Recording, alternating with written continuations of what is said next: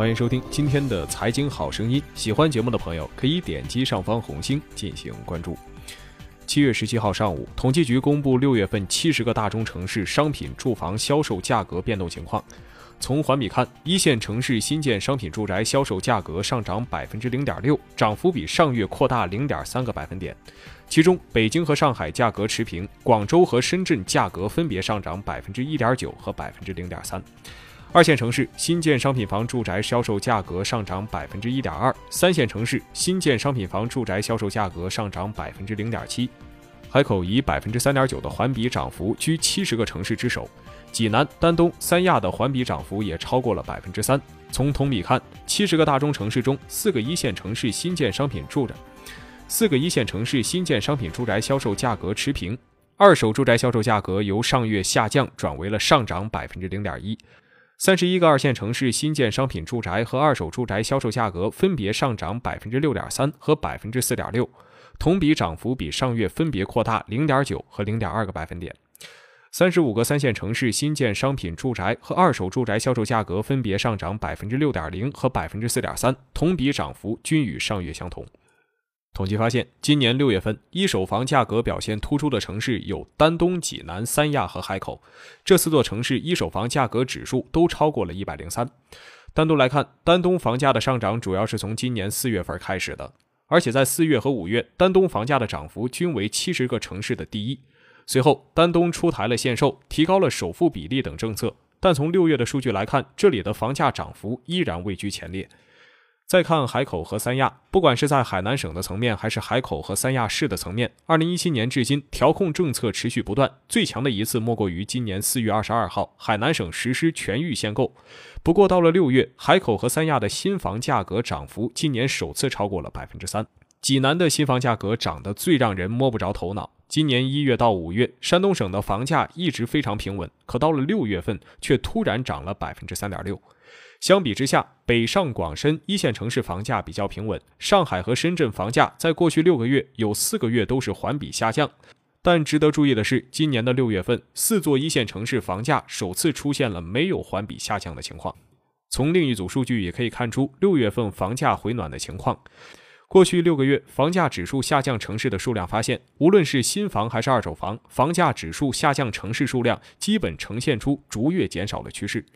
其实，在今年以来，从全国主要城市的房价走势，正好与目前全国房地产整体情况对应。七月十六号，国家统计局发布的二零一八一到六月份全国房地产开发投资和销售情况显示。上半年全国房地产开发投资五万五千五百三十一亿元，同比增长百分之九点七；商品房销售面积七万七千一百四十三万平方米，同比增长百分之三点三；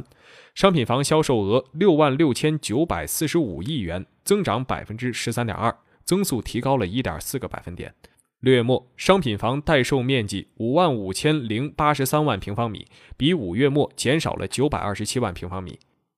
据经济日报、中国经济网报道，中原地产首席分析师张大伟分析指出，从数据来看，二零一八年的上半年商品房销售面积高达七点七亿平方米，销售额高达了六点六九万亿元，均刷新了历史同期记录。二零一八年房地产市场将依然属于历史高位。七月十六号，在二零一八年上半年国民经济运营情况发布会上，国家统计局发言人毛盛勇表示，从房地产下一步发展情况来看，中央一方面进一步加强和完善宏观调控，同时从供给侧进一步发力，包括加快推进房地产税相关政策举措，实现多主体供给、多渠道保障。加快推进租售同权等一系列配套政策的落实，更好地促进房地产平稳健康发展，促进长效机制更好地实现房子是用来住的，而不是用来炒的这样一个基本定位。国家统计局发言人罕见地提及了房地产税，引起了大家的关注。以前很少直接提及房地产税，这次明确提出加快推进房地产税相关举措，是一个不同寻常的讯号，说明房地产税推出工作正在陆续就位。毛盛勇表示，从七十个大中城市的房价运行情况来看，房价总体还是比较平稳。但今年以三四线城市房价涨幅确实比较高，有一些热点城市上涨的压力还是比较大。房地产还存在一些结构性矛盾，一些偏远地区人口外流压力较大的地区还有一些库存，所以中央提出因地施策，精准调控。与房价和销售情况相对应的是房地产贷款的继续增加。此前，中新社、国事直通车报道，央行调查司司长袁建红七月十三号在半年度金融数据发布会上表示，中国六月末房地产贷款余额三十五点七八万亿元，同比增长百分之二十点四，增速比上年末回落了五零点五个百分点。上半年新增的房地产贷款为三点五四万亿元，占同期新增贷款的比重比二零一七年水平低了一点九个百分点。同期个人住房贷款余额二十三点八四万亿元，同比增长百分之十八点六，增速比上年末回落了三点，增速比上年末回落了三点六个百分点。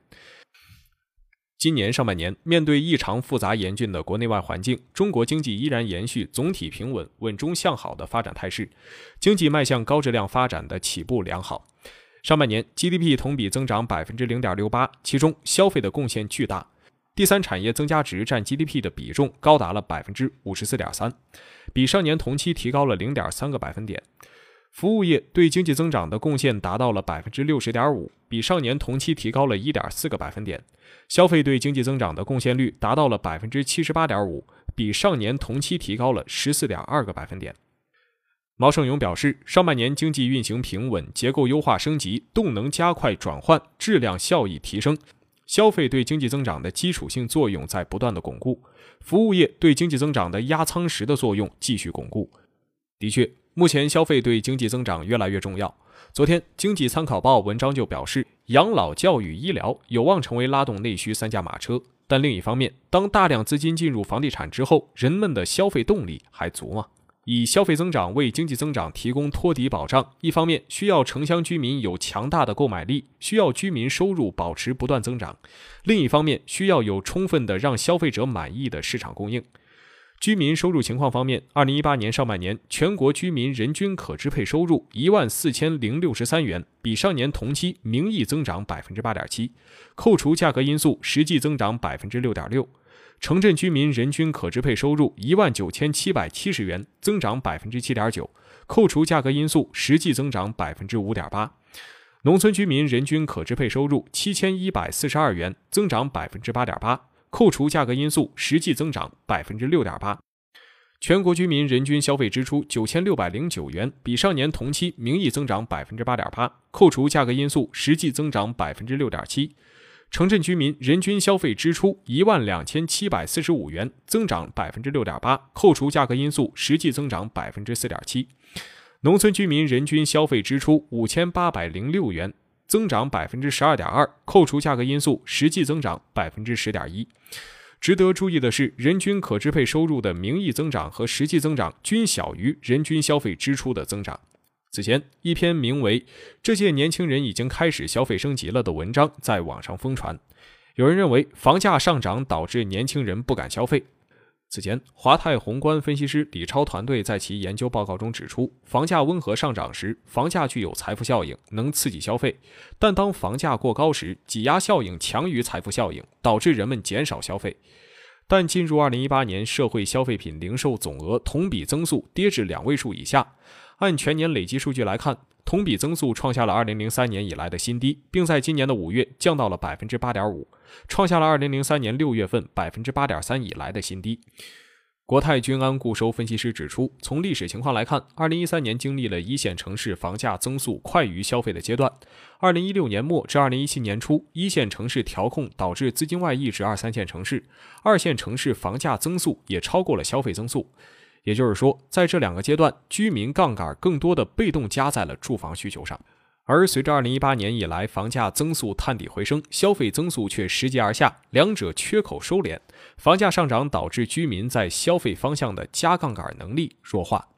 中金公司固定收益研究团队陈建恒指出，二季度央行问卷调查显示，居民买房意愿继续小幅上升，但其他消费意愿下滑，房地产挤压消费效应明显。在对房价预期上，百分之三十六点五的居民预期房价上涨，较上期增加五点一个百分点。未来三个月准备买房的投资者比例也有小幅上行，居民消费意愿有所下滑，而储蓄意愿有所上升。尤其是大额商品消费意愿下降，体现了居民存钱买房导致消费下滑。面对外需的巨大压力，消费对国民经济的作用将更为关键。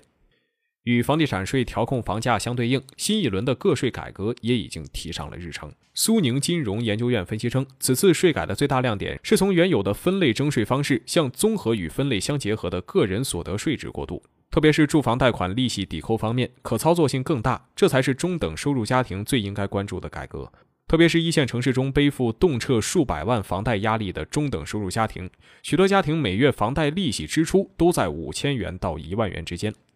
如果此次个税改革的各项政策能够切实落地，那么对于居民可支配收入提升和对消费的刺激将是全方位的。加上日用消费品、汽车进口关税下降等利好政策，以及中国经济仍然处于居民消费的快速升级阶段，居民消费在推动中国经济增长方面将会发挥更大的作用。好了，今天的节目咱就唠到这儿。如果你希望查看本期节目的文稿，收看更多的资讯。请搜索添加微信号 cj 五八四五八，回复文稿即可领取本期节目的文稿，也可以在第一时间了解我们的最新的互动活动等。添加微信号 cj 五八四五八。最后，请关注我们的蜻蜓财经的微信公众号，搜索“大圣说事”四个字，或者搜索“大肖说事”的拼音即可。咱们下期再会。